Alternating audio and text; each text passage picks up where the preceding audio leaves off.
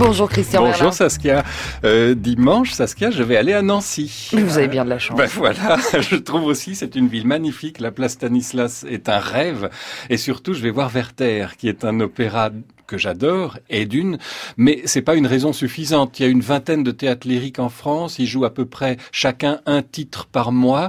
Euh, décemment, je ne peux pas, même matériellement, aller tout voir. Faut donc des critères pour se décider pourquoi je vais aller voir telle ou telle chose. Et là, il y a un critère tout particulier, c'est Stéphanie Doustrac qui chante sa première Charlotte. Et j'aimerais en profiter pour euh, attirer votre attention et l'attention de tous sur l'importance que cela représente dans une carrière de chanteur ou de chanteuse, ce que l'on appelle dans notre jargon une, prise, de, rôle. Exactement, c'est un terme typique de l'opéra.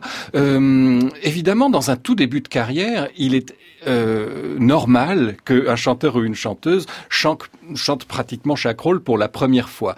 Là où ça devient intéressant, c'est quand la carrière se développe, c'est de voir quelle orientation l'artiste donne à ses choix de rôle, ce qui est quelque chose de très important, parce qu'une voix évolue, et on peut par exemple essayer de choisir ses rôles en fonction de l'évolution souhaitée ou naturelle ou provoquée de sa voix. Il y a aussi l'attrait pour certains personnages que l'on a envie d'incarner. Et de fait, Charlotte représente pour moi au moment, au stade actuel de la carrière de Stéphanie Doustrac, une étape vraiment très intéressante. Parce que cette mezzo qu'on aime beaucoup ici et qui a, je, confirme. qui a une voix extraordinaire et une présence une en présence scène scénique incroyable, géniale. eh bien, euh, elle a évolué et on l'a vu se développer venant quasiment du baroque, avec une voix de mezzo plutôt légère, plutôt claire, et puis la voix s'étoffe. Il y a quelques années, c'est Carmen qu'elle a abordé pour la première fois. On se demandait, est-ce que ça va marcher? Carmen, c'est un rôle lourd quand même. Et puis, elle est devenue une Carmen incontournable aujourd'hui. J'espère que ça va se passer ainsi pour sa Charlotte. C'est pour ça qu'il y a un enjeu. Il y a une forme de défi pour un chanteur ou une chanteuse, donc une pression sur ses épaules. Je veux pas l'accentuer en insistant lourdement à ce micro, mais néanmoins, euh, elle est attendue. Euh, je ne me fais aucun souci sur l'incarnation, sur la caractérisation du personnage, même si quand on le chante pour la première fois, euh, on sait que après, on va encore l'affiner, on va se l'approprier et on va le faire peut-être avec des Évoluer. metteurs en scène différents. Et puis il y a sa voix. Est-ce que ça va correspondre à sa voix? La voix de Charlotte est une voix de mezzo, mais qui doit être très à l'aise dans l'aigu et une voix assez dramatique. Bref, ça fait énormément d'enjeux et de points d'interrogation. Je reviendrai ici vous raconter Mais comment bien c'était sûr, par avec exemple. plaisir. Mais dans l'immédiat, je peux pas vous faire entendre Stéphanie Doustrac dans Charlotte parce qu'elle l'a pas encore fait. Alors si on se faisait un petit peu de Rita Gore.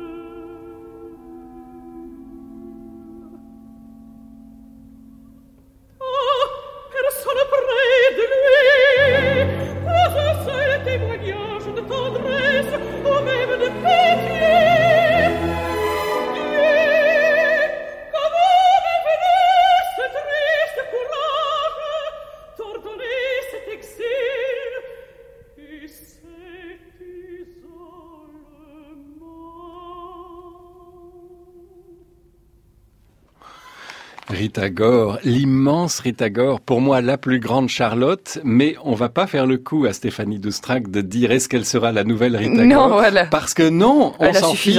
mais exactement, qu'elle soit elle-même. Un point, c'est tout.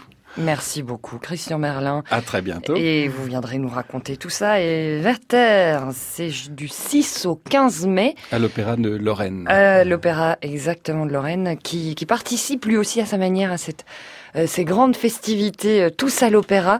Il y avait euh, notamment des places à gagner sur les, les réseaux sociaux pour assister justement une répétition, à la répétition générale de cette production. Donc je pense qu'il y a quelques chanceux qui, qui y assisteront un petit peu avant vous, Christian. Merci beaucoup. On réécoute cette chronique sur francemusique.fr. Bonne journée, Christian. À tout bientôt.